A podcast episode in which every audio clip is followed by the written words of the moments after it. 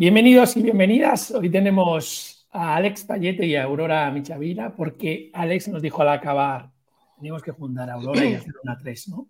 Y así que nos encantan los retos, aprendemos por retos y hoy vamos a hablar de cómo podemos reilusionar a las personas para que comuniquen con impacto. Alex, Aurora, micros abiertos. Hmm. Un placer estar aquí otra vez contigo, Ramón, y con una grandísima amiga como Aurora, que siempre hablar con ella es, es, es un lujo porque siempre se aprende, sobre todo cuando empieza ella hablando. Qué morro. Es muy estimulante las conversaciones, ¿cierto? Bueno, yo creo que, yo creo que para abordar el tema, a ver, eh, es que aquí hay muchas palabras clave muy importantes, ¿no? Porque mm, impacto, habrá que ver qué es esto del impacto, ¿no? Y, luego lo de reilusionar. Eh, yo creo que no se puede tratar de ilusionar a nadie o de ayudar a alguien que no quiere ser ayudado o dejarse ayudar, ¿no? Al menos yo ya con la experiencia he aprendido que donde realmente puedo tener impacto en mi día a día personal y profesional es cuando hay alguien que tiene los brazos abiertos, ¿no? Para mm, darse permiso, para ser permeable a todo aquello que le puedas dar para reilusionarle. ¿no? Entonces, bueno, yo de entrada partiría por ahí, ¿no? No, reilusionar a alguien no es en general, es gente que tiene que venir con, esa, con esas ganas, ¿no? De querer progresar en algo, de querer mejorar, de querer avanzar, de querer resolver.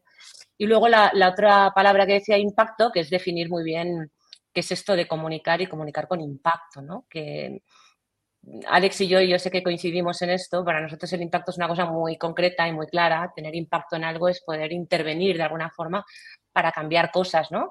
Hay un impacto cuando lo que pasa después o hay un cambio en, en el antes y el después, ¿no? Y ese después, cuando hay impacto, porque has tenido la oportunidad de intervenir de alguna manera en sus percepciones, en las actitudes o en el comportamiento, ¿no? Para que esa persona a lo mejor pues vea las cosas desde un lugar diferente, ahora se atreva a hacer algo que no se atrevía, se vea como parte de un problema del que antes no creía que formaba parte, etcétera. Entonces, redefinido esto, lo que vamos a ver ahora es si, se puede resolver. Mm, mm. Yo creo que, que, para mí la clave efectivamente, como bien ha explicado Aurora, está en definir qué tipo de impacto, pero sobre todo en la capacidad de reilusionar. ¿no? Nosotros, en la última conversación que tuvimos, Ramón, hablábamos de, lo bonito que es poder despertar en el otro las ganas de aportar un poco más con lo que ya tiene. ¿no? Y, la clave en reilusionar es que estamos dando por hecho que esta persona hubo un momento que estuvo ilusionada. ¿no? Mm. Eh, en algún momento todo el mundo se ilusiona con un proyecto, con una idea, con una iniciativa pero por lo que sea pierde esa ilusión, se despioriza o, pierde de vista cuál es su principal motor de ilusión, ¿no? Y creo que es muy bonito volver a despertarlo, ¿no? Porque sí, yo creo que sería muy, muy prepotente decir que, que nosotros buscamos ilusionar a la gente, porque la gente ya se ilusiona sola, ¿no? Eh, pero sí de despertar aquello que estaba apagado, pero que estaba dentro, ¿no? Y que vuelvan a creer, ¿no? Que vuelvan a creer en su mm. potencial, que vuelvan a creer en su don, que vuelvan a creer en su elemento, como decía Sir Ken Robinson, ¿no? Que lo redescubran, lo pongan en valor, lo miren en la cara y lo desarrollen plenamente.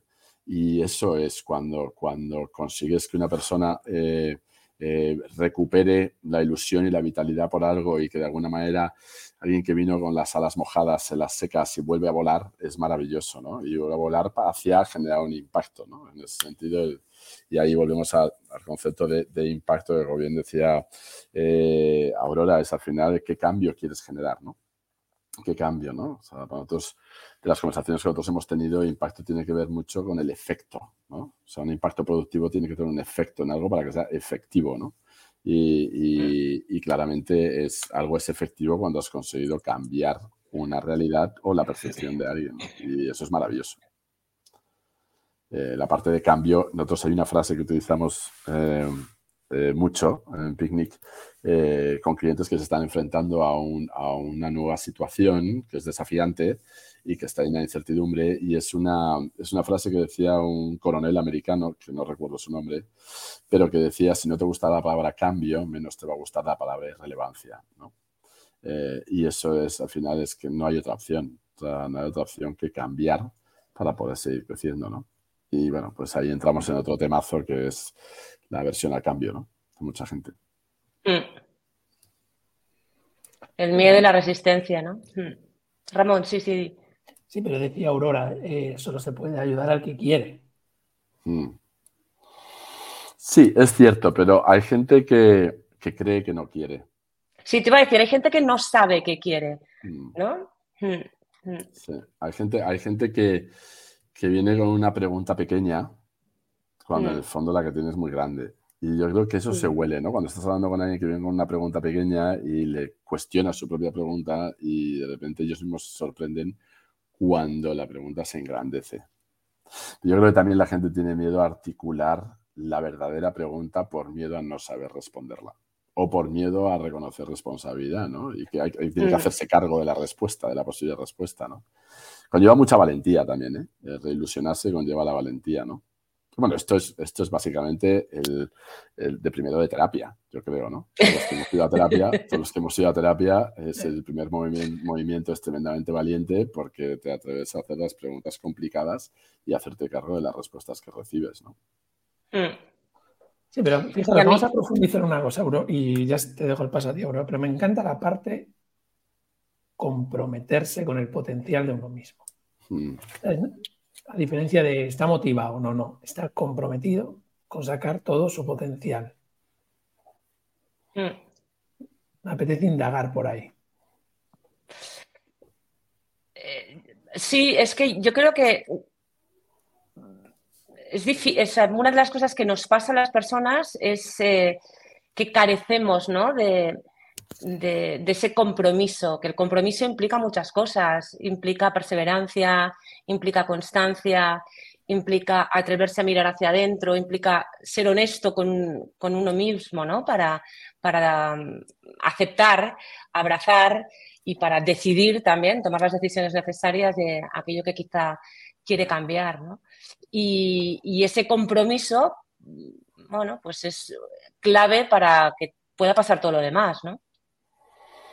Sí, yo creo que aparte que ese compromiso es una obligación cuando la necesidad ya es explícita, cuando ya está ahí fuera, cuando de repente mm. alguien ya ha conseguido confesar lo que necesita, eh, ya no es algo escondido, ya es una verdad encima de la mesa, medible, explícita y comprobable. Entonces, ahora sí que tienes casi la obligación moral de hacerte cargo. ¿no? A mí, por ejemplo, me pasa cuando o con algún proyecto, con alguna compañía o incluso con algún individuo, ya sea profesional o amigo, eh, me pasa que eh, si en una sesión somos capaces entre las, entre las dos partes de evidenciar el potencial y la necesidad de desarrollarlo y lo vemos en una pizarra, en una mesa, en un papel y está ahí escrito y la persona sale enchufadísima o la compañía sale enchufadísima, para mí la principal recompensa es que se haga cargo y que lo lleve a cabo. Es más, yo a la mayoría les suelo decir, mira, a mí con que implementes el 20% de esto ya vale, ya es suficiente compensación. Ahora, eso sí, si no implementas nada,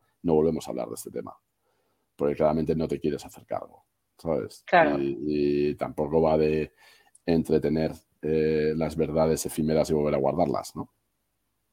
Tal cual.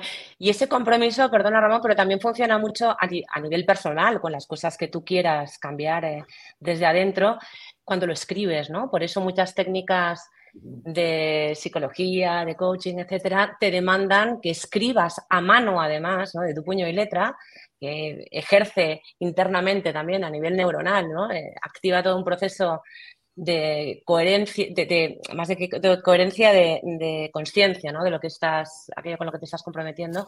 Y cuando lo escribes, una de las cosas que nos pasa a las personas, y quizá también por eso, en relación a lo que decía también Alex, a nivel profesional, pero cuando lo ves ahí afuera, lo que buscas es ser coherente, ¿no? Con lo que has dicho, con lo, aquello con lo que, que, has verbalizado. Y esa coherencia a veces es un poco ese motor que te obliga a mantener ese compromiso, ¿no? Mm, es muy interesante eso que dices, porque de hecho hace, mucho tiempo yo me leí un libro que se llama The Creative Way, eh, que nos llama El método creativo, o es de, es una escritora americana. Y, y, lo que te proponía en el libro, que era muy interesante, era todos los días cuando te levantaras, nada más levantarte te pusieras a escribir lo que sentías y todas tus reflexiones. Y toda la premisa era, hazlo antes de que tu conciencia se levante, hazlo antes de que tu ego se despierte. ¿No? Era muy interesante porque realmente lo hacías y veías al cabo de un mes, veías lo que estabas escribiendo y había temas que se repetían continuamente, ¿no? Y patrones, ¿no? Y tal. entonces, eso no hay nada más verdad que, que, escribir en ese momento, ¿no? Luego hay otra cosa con el compromiso y es que yo creo que una de las cosas que eh, permite mantenerlo en el tiempo es ver muy clara cuál va a ser esa recompensa individual. Mm. Que llega un momento en que desaparece la recompensa o que no la ves y el compromiso eh, se, diluye. Por ejemplo, cuando todos podemos entender en un momento determinado, mm, o no todos, porque no todo el mundo lo ve igual, pero que es importante eh, que haya un cambio en todo ese proceso de hacer que sea mucho más sostenible la producción, etcétera. Pero si tú no ves una recompensa individual a lo que tú puedes aportar, ¿no? a lo que puede ser tu, acción, mm, pues no vas a mantener ese compromiso, ¿no? Y esto creo que es otro aspecto interesante, ¿no? Que necesitas la recompensa individual por más que el bien sea un bien común, general, del que eres consciente y que, y que tiene todo el sentido pero para que haya compromiso necesitas también ver esa recompensa individual. Es muy interesante esto. Justo la semana pasada, eh, un buen amigo, Ritoré, publicó un libro que se llama eh, El egoísmo del bueno. él, estaba, él fue director de change.org mucho tiempo, ¿no? Y veía cómo había gente que lo que le llenaba era poder ayudar a los demás, ¿no? Incluso ahí buscas la recompensa, ¿no? En cuando, cuando ayudas a los demás necesitas esa recompensa, ¿no? Eh, y, lo, lo, hablaba y pone ejemplos fundaciones y demás y ONGs maravillosas. Pero efectivamente la gente necesita ver cuál es, cuál es la recompensa. Fíjate lo que dices tú también del consumo, sostenible. Es muy interesante. Nosotros estamos justo ahora, justo ahora mismo haciendo un proyecto para una, compañía de gran consumo. Eh, donde bueno, pues están cambiándose de hábitos, eh, obviamente pues salud, nutrición, sostenibilidad y y es muy interesante porque hay datos que demuestran que todavía el consumidor no ve el beneficio en consumir un producto más sostenible. Y lo único que ve por ahora es que es más caro. O sea, consumir sostenible es algo más caro, con lo cual no solo no tiene un beneficio, sino que tiene un sacrificio. ¿no? Y le cuesta ver los beneficios a nivel sabor, a nivel nutrición, todavía no compensa, no hay una percepción de valor que compense. ¿no? Y investigando a ver quién había conseguido eh, encontrar una, un, lugar, un lugar de entrada, una manera de abordarlo, encontramos una compañía que creo que es danesa, que se llama Notco, que tiene, por ejemplo, una leche que se llama Not Milk. ¿vale? Entonces, esto no es leche. Pero lo que es muy interesante es que se han dado cuenta que el beneficio que te aporta es la reducción de culpabilidad. Entonces, el, basado en not milk and not guilty, ¿no? El no culpable. Eso ya es una recompensa. La recompensa a lo mejor no solo es que te lleves algo, sino que te quiten algo. Que te, quiten, algo. Y que te quiten, que te quiten algo malo, como la sensación de culpabilidad, también es un beneficio, ¿no? Y el hecho de que con esto, mira, en el fondo esto es un agua embotellada como todas, pero te vas a sentir menos culpable. Bueno, pues entonces, el ser así de claro, yo creo que la transparencia radical eh, es una grandísima estrategia para compañías que, tienen que blanquear su, beneficio y que a veces no es un beneficio tangible. Qué bueno, me mm. encanta el ejemplo. Mm, está muy bien, muy bien. Pero es un tema fascinante, el tema de la necesidad de la recompensa, ¿no? de que tu pequeña acción pueda ayudar a muchos pues bueno, ahí están las ONGs pues todas sufriendo, ¿no? A ver cómo lo consiguen y demostrando el, beneficio inmediato y el impacto inmediato de tus aportaciones y de tus donaciones, ¿no? Que por cierto, para preparando una charla hace un tiempo descubrimos que la etimología de, tener un don, el, verbo de compartir tu don es donar. Y donar es compartir tu don, que por la palabra era, dinero, ¿no? Pero que también es compartir tu, lo que se te da bien, ¿no?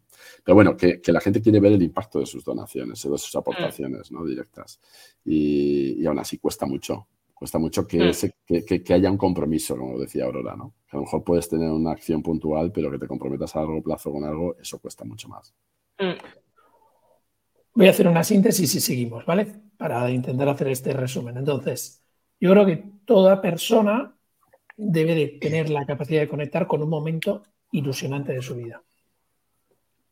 Y en ese momento ilusionante, comprometerte con desarrollar todo tu potencial.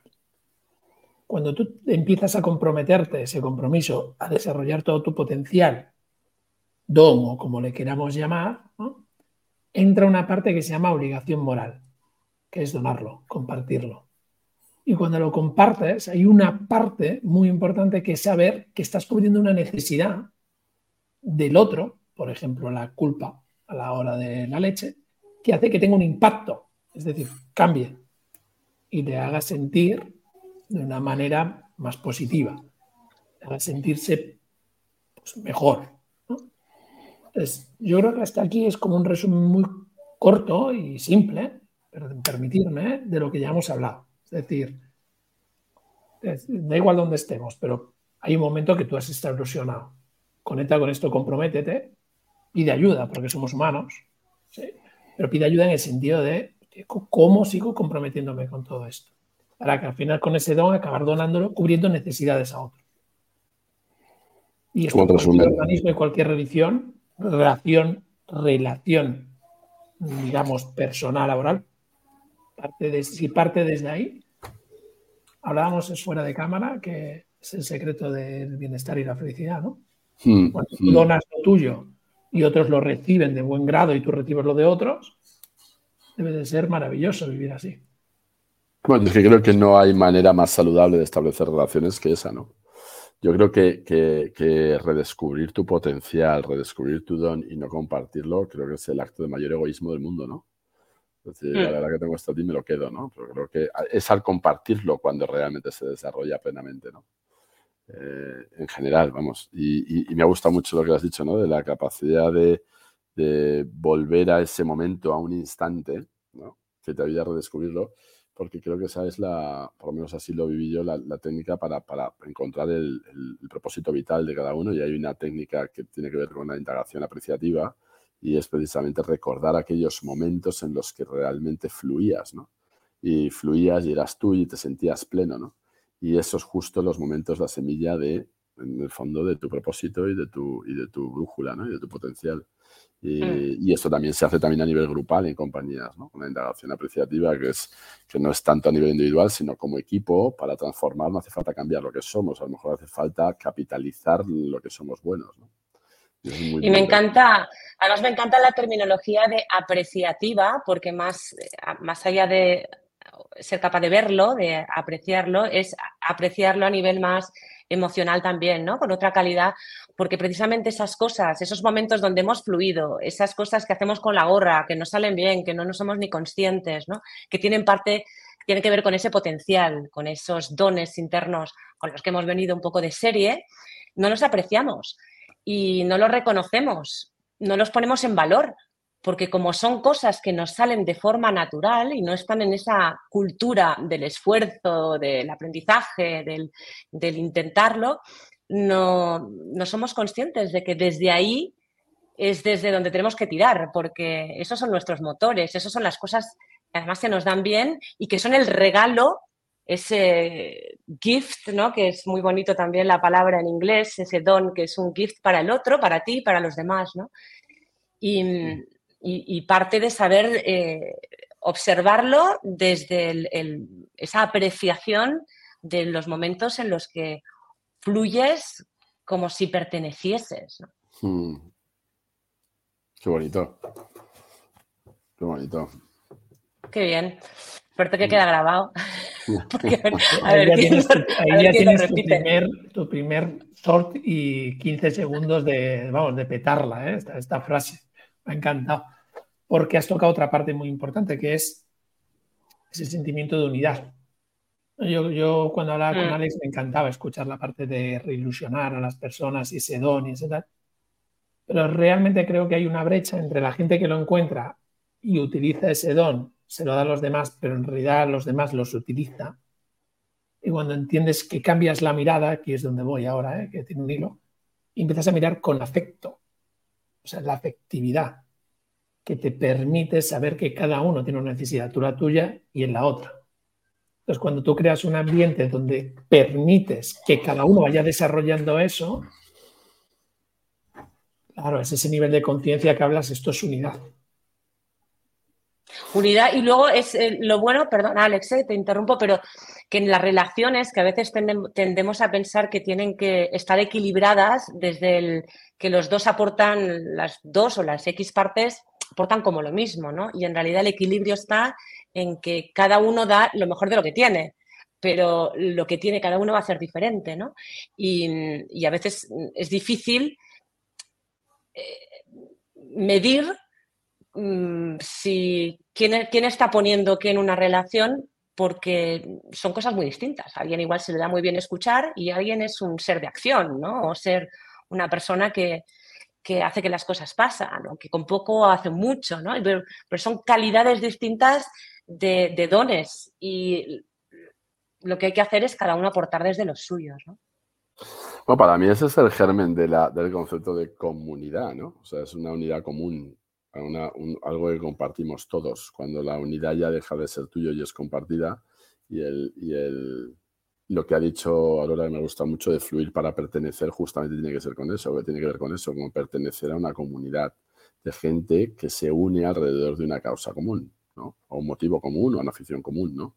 Eh, en este sentido, hay, un, hay un libro que se publicó el año pasado que, lo publicaron gente, dos, dos ex, em, dos ex em, directivos de IDEO, una de las compañías líderes de design thinking en Estados Unidos, bueno, global, pero basada en Estados Unidos, y que se llama Get Together, ¿no? Como juntamos, ¿no? Juntémonos, ¿no? Y, y, básicamente define, y es muy bonito porque define cómo se construye las comunidades y para qué, para, para explicarlo, utiliza la metáfora del fuego, ¿no? En tres fases. Encender la llama, alimentar el fuego y pasar la antorcha, ¿no? Es muy bonito. Al final es cómo vas encontrando a gente que se quiera sumar, pero para eso tienes que ceder el control y a lo que estaba diciendo Aurora, ¿no? No es cuestión de que uno tenga que liderar, porque entonces eso nunca va a convertirse en comunidad y va a ser una unidad que brilla en vez de ilumina, ¿no? Y entonces creo que eso es, eso es bonito, que generar comunidad pasa por ceder el control y que todos otros lo hagan más grande, ¿no? Y que cada uno mm. complemente cuando tenga su rol. Pero para eso, pues, pues ahí es donde entran las habilidades de escucha, de empatía, de paciencia, de humildad, etcétera, ¿no? Gestión del ego, sí. Mm, mm. Mm, y también de separar mente de lo que no es mente, ¿no? Que la mente nos hace muchas trampas porque tiene muchos constructos aprendidos, muchos condicionantes que están ahí de, lo que hemos visto y, nos hemos autoexplicado, ¿no? Entonces, quizá fluir desde otro lugar, que de hecho esa indagación apreciativa pasa por, que decía Alex, ¿no? Entiendo que no pasa por analizar desde la mente, sino pasa por escuchar desde otros lugares, ¿no? Hmm. Eso también es interesante. La indagación apreciativa cuando se hace a nivel grupal es fascinante porque es una metodología que está basada en lo que llaman cumbres, que es muy bonito el nombre, ¿no? En vez de talleres se llaman cumbres, ¿no? Los summits, ¿no? Y es porque en el fondo la gente se encumbra, se viene arriba, ¿no? Y se empieza realmente a, hay un chute de autoestima grupal fascinante y desde ese lugar se puede pivotar hasta hacia sitios fascinantes, ¿no? Ahí es maravilloso cuando se hace a nivel colectivo. Qué bueno. Sí, está muy denostado, ¿no? lo de permitir que alguien se venga arriba. Sin embargo, si no nos subimos a nuestro don y desde la cima, desde ahí, eh, hablamos al mundo, es decir, si no estamos arriba del todo del potencial que tenemos, pues difícilmente vamos a fluir con lo que somos, ¿no? Claro, y aparte que, mira, yo la primera vez que escuché indagación apreciativa fue eh, por Teresa Viejo, eh, escritora y periodista, y que ya se formó y de hecho es especialista en esto. Y hablábamos justamente de eso, ¿no? De cuando te vienes arriba como grupo, pues de alguna manera parece que está más aceptado cuando te vienes arriba solo, ¿no? Eh, cuando te vienes arriba como grupo es, es, muchísimo más estimulante y contagioso, ¿no? Y que eso es imparable. Eso es imparable sobre todo porque entiendes que el impacto que se está alcanzando está multiplicado por mil y que nunca, solo nunca hubieras llegado tú a eso, como dice el, el famoso proverbio africano que hemos hablado algunas veces, ¿no? De que si quieres llegar rápido, vete solo, pero si quieres llegar lejos, vete acompañado, ¿no? Mm no hubieras llegado ahí solo. Ubuntu. Mm. Sí, es la, palabra no africana, pero a mí lo que, lo que me gusta la parte esta, porque al final me conecta con una frase que me gusta mucho de Ortega Sendo, que dice que aquella persona que no es capaz de afirmar su valor de forma rotunda está más cerca de la masa de lo que se cree. Mm. Entonces, la pregunta que diría es cómo estamos creando espacios seguros para que cada uno desarrolle todo ese potencial y juntarlo en comunidad. Entendido la comunidad como lo que ha dicho Alex, poner un propósito en el centro, no una persona, y generar ese espacio para que todos tengamos ese propósito común, entendiendo para cubrir la necesidad del otro. ¿Por qué estamos en comunidad? Para yo poder desarrollar todo mi potencial y cubrir la necesidad del otro. Como bien decías, Aurora, si es una persona que se da mejor contemplar que a mí, porque soy más extrovertido y contemplo menos, cómo nos relacionamos desde ahí para saber que somos complementarios y hay un, siempre hay un objetivo común en un proyecto, en una comunidad. Si la comunidad nace con el propósito, después proyectos, proyectos que tienes objetivos que alcanzar.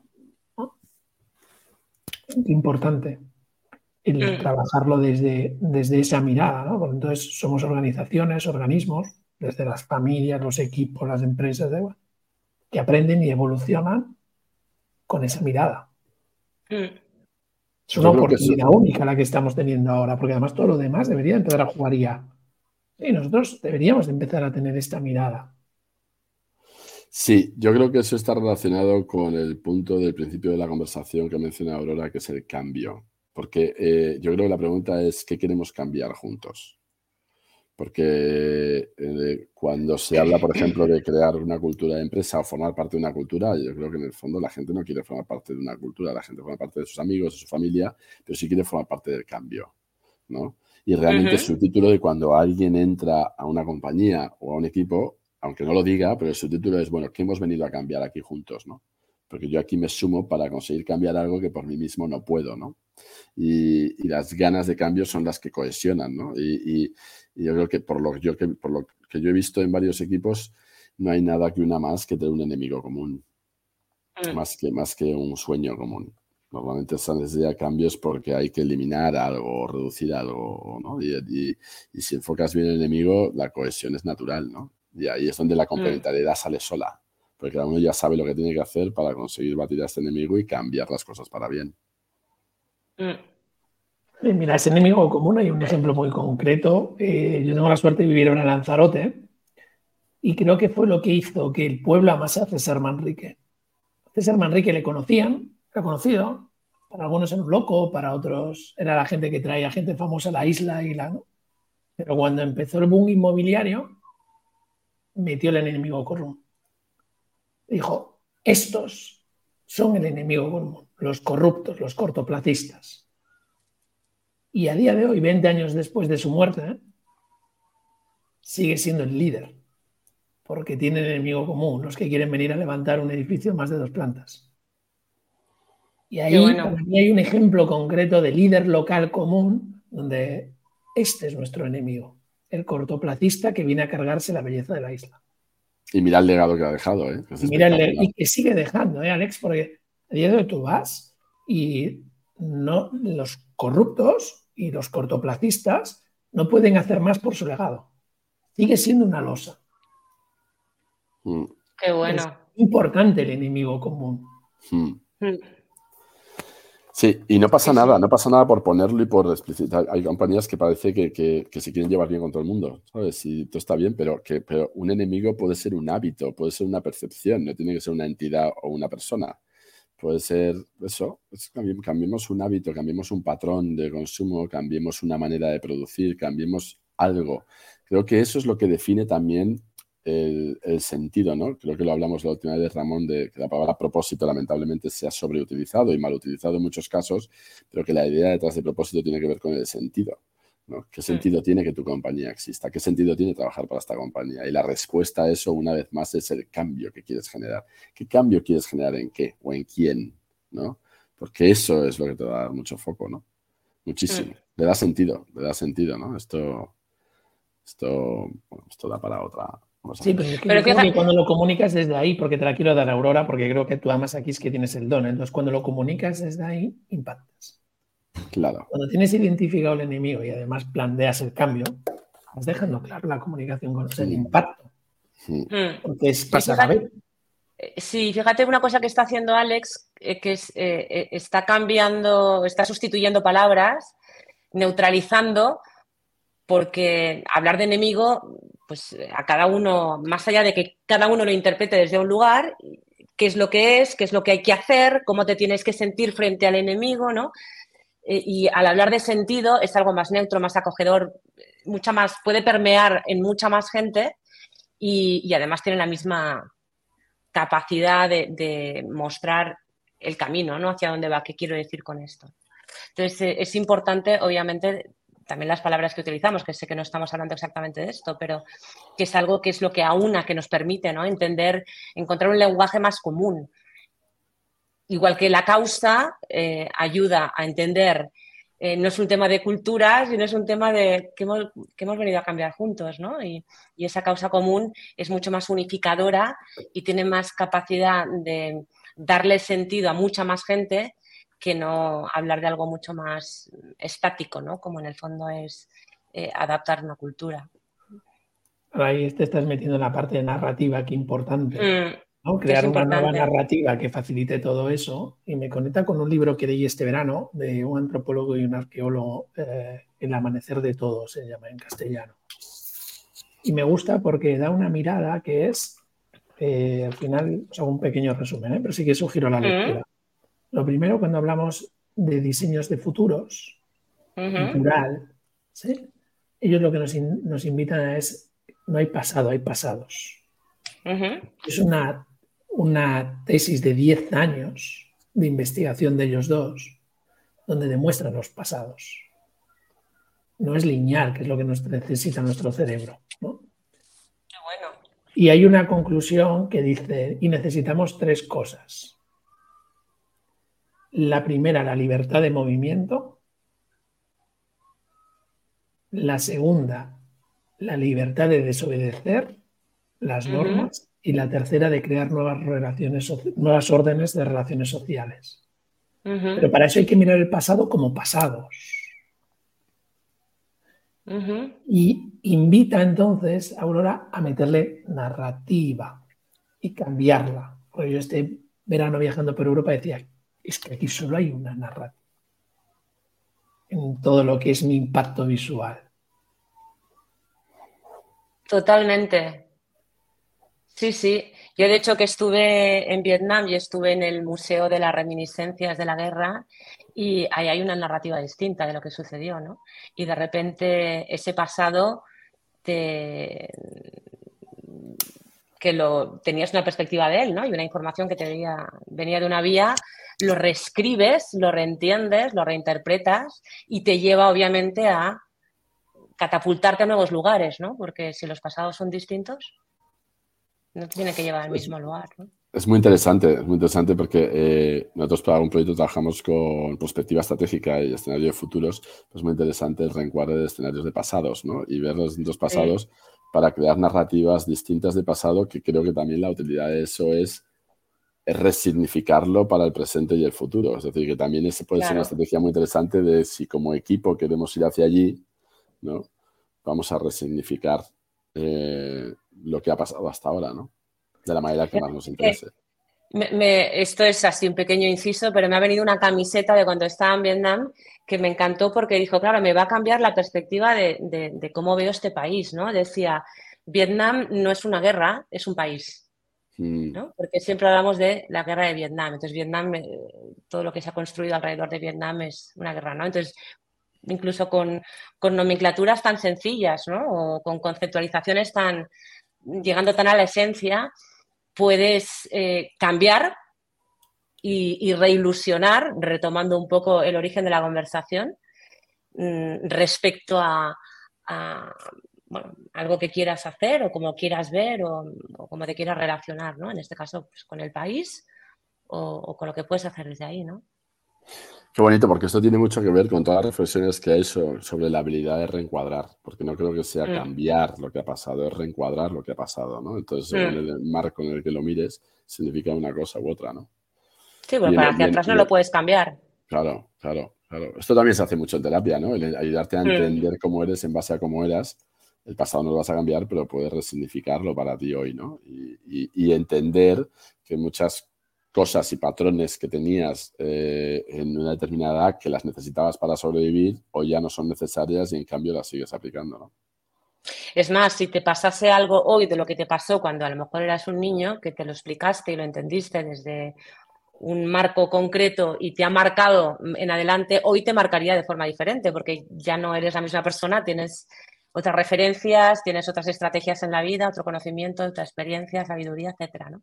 Pues mm. claro, qué pena, ¿no? Que no podamos remarcar, mirar hacia atrás y remarcar. El, pasado no está sellado, el pasado, de hecho, son unos hechos que sucedieron y cómo nos lo explicamos, pues dependerá, ¿no? Hmm, hmm. Hay un gran escritor que, eh, que, falleció, que era muy amigo, eh, Julio De Caro, en Montevideo, en Uruguay, mm. eh, falleció hace un año y poco. Y él tenía varios libros, ¿no? Y charlas. Y recomiendo a los que nos estén viendo y escuchando que miren una de sus charlas que están todas online de Julio de Caro. Y habla mucho de la pausa y el reencuadre, ¿no? La necesidad de pausar y reencuadrar, ¿no? Que es imposible reencuadrar mm, mm, ¿no? en marcha. En marcha. Es muy difícil, ¿no? Me, conecta con una entrevista más allá a Rubén Jerónimo y decía esa parte de la frase de procrastinar. La mayor procrastinación es no parar para volver a focalizar. Claro. Entonces, no parar para, para reilusionarte en aquel momento, construir las narrativas nuevas que te hagan ver el cambio para ir a B, comprometerte con tu potencial y desde ahí rodearte de otros que lo estén haciendo, esa es la mayor procrastinación. Todo lo demás son tareas acumulativas.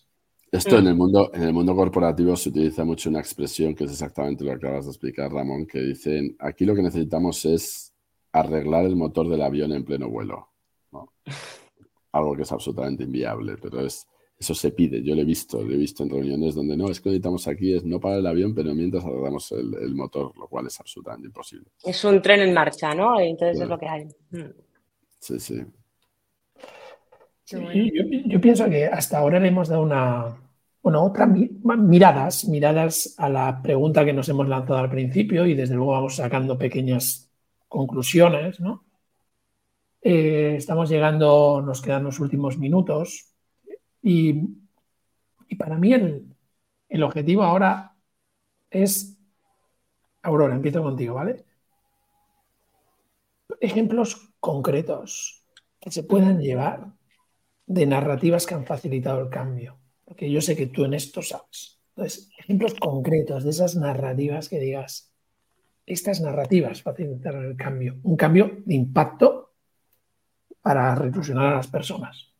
Cuando dices concretos, eh, sé concreto con el concreto. Sí, concreto es, pues imagínate si estamos hablando del movimiento que nació en Francia, no sé qué época.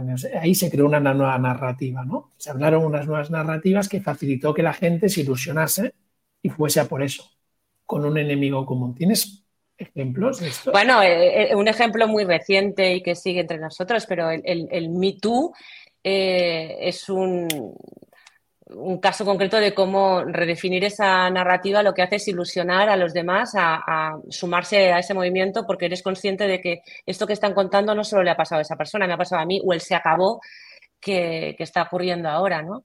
Es dar licencia a las personas que se han explicado a sí mismas su realidad, su experiencia, su vivencia de una forma determinada y darle permiso para reencuadrarla, remarcarla, redefinirla y sumarse a las redefiniciones que resuenan de otras personas que, bueno, que han llegado a la misma conclusión que tú, ¿no? Que esto no, no valía o no tenía que ser, ¿no?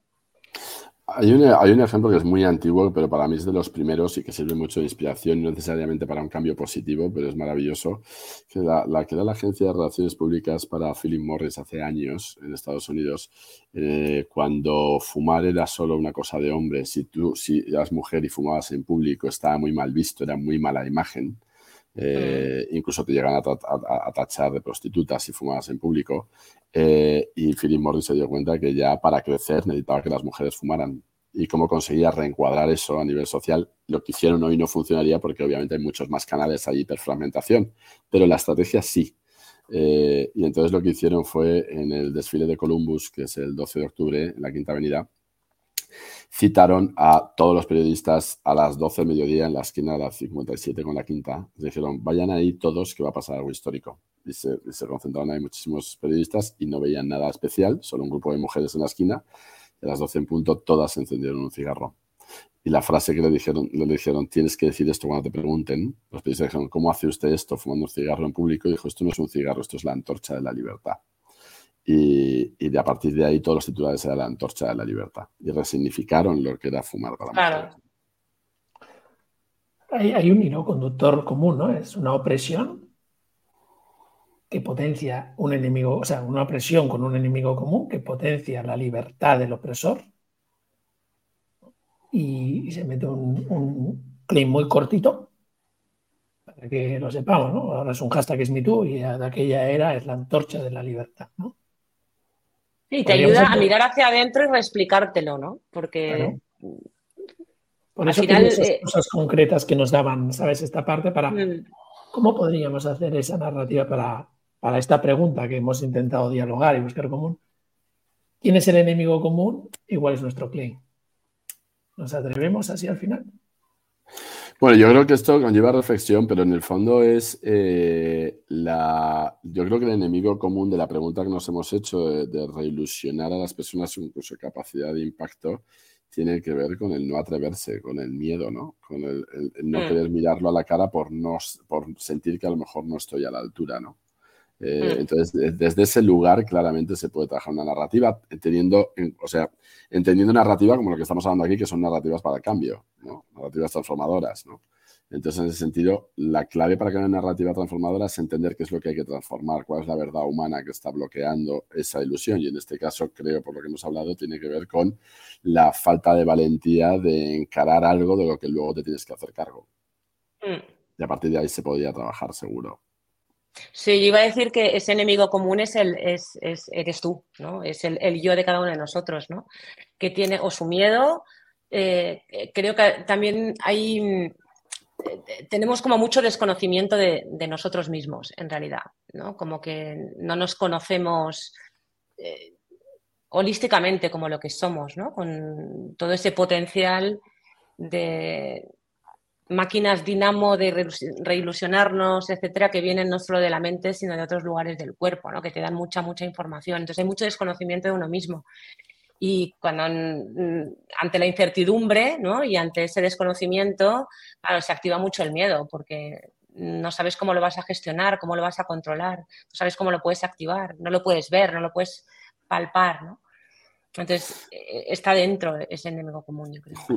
Una parte de narrativa, justo ayer me mandaron una frase de Mario Benedetti que encaja perfecto con lo que estamos hablando y que podría ser parte de narrativa, que dice, solo imagina lo precioso que puede ser arriesgarse y que todo salga bien. ¿no? Imagínate qué, bueno, qué bello. Pues esta es. Este, este, es lo que buscaba y este es el cierre y creo que el hashtag sería eh, de ese enemigo común que es el miedo y ese eslogan, el hashtag es comprométete. Comprométete, contigo mismo. Contigo mismo. Con los demás, el comprométete contigo mismo, con la necesidad del otro, con el compromiso, ¿no? Dejemos de. Me gustaría que pidiésemos más charlas, talleres, cursos que potencien el compromiso y no la motivación. Yo lo dejo como, como reflexión, ¿no? Es muy bonito, mira, una cosa simplemente para terminar también, Ramón, nosotros utilizamos mucho en Picnic y ahora me lo he oído mil veces, una frase que tiene que ver con eso, que tiene que ver con honrar tu don, ¿no? Honrar tu don, mm. eso ya es el compromiso máximo, de estar a la altura del don con el que has nacido. Así es, eh, a mí me encanta. Nosotros, voy cerrando, ¿eh? pero justo esa parte que a mí tanto, Alex, conecté contigo, igual que Aurora con la parte de comunicación, esa, esa forma que tienes uno de los proyectos que empezamos ahora son 7.000 docentes para potenciar su, cultura vocacional. ¿Cómo queremos transformar la sociedad? 7.000 docentes. ¿Qué hay detrás de una cultura vocacional docente? Tres años, vamos a dejar un legado. ¿Y detrás qué hay? Honrar vuestro don. Para cubrir las necesidades de quién? De esos niñas y niños. Para mm. honrar vuestro don. ¿Quiénes sois? Qué bonito. Mm. Qué bonito porque ahí está la base de todo. Sí, qué es lo que te mueve, ¿no? Para estar ahí delante de, esos chavales, ¿no? ¿Qué es lo que te mueve? Mm. ¿Qué potencial tienes y qué necesidad tienen ellos? Estas son las dos preguntas. Qué bueno. Pues ya nos contarás cómo va. Sí, seguiremos en contacto todos. Es que todos estamos haciendo ese. Bueno, esta pregunta, ¿no? Que creo que ha estado muy bien el diálogo, yo os lo agradezco. Ha habido pequeños resúmenes, grandes intervenciones y al final nos quedamos con estas tres cosas que pondremos en el titular. Os dejo cerrar, Aurora, Alex, resumen de la charla y nos vamos. Bueno, yo, creo que esta charla, esta charla ha sido un ejemplo más de que lo que nos gusta es compartir lo que hemos aprendido hasta ahora y hacerlo en grupo con buenos amigos pues creo que, creo que ha sido una demostración también de lo que hemos venido hablando, ¿no? que también es, una, es, es un compromiso por nuestra parte, ¿no? dedicar este tiempo a, poder compartir con los demás eh, estas reflexiones en alto, que en ningún momento son categóricas ni escritas en piedras, sino son eh, reflexiones aprendidas a través de la experiencia. Hmm. Sí, y, y yo diría que, que al final todos no sabemos muy bien para qué hemos venido, pero lo que sí que tenemos es que tratar de encontrar desde qué lugar realmente fluimos, porque va a ser la base para esa felicidad que tanto ansiamos, anhelamos y buscamos, y va a ser también la base para poder crear esas relaciones personales, profesionales, sociales a todos los niveles que sean mucho más fructíferas eh, en todos los sentidos. ¿no? Así que esa vocación, um, llámale vocación, llámale buscar tu don, llámale eh, ir en busca de, ese propósito, que tratemos de no prostituir todos estos conceptos y ser humildes para mirar hacia adentro, encontrar, escuchar y luego desde ahí actuar y activar. Gracias por vuestra humildad, por vuestra generosidad y por vuestra sabiduría. A ti por invitarnos. Un placer, Ramón, y un placer, Aurora, como siempre. Un placer, chicos.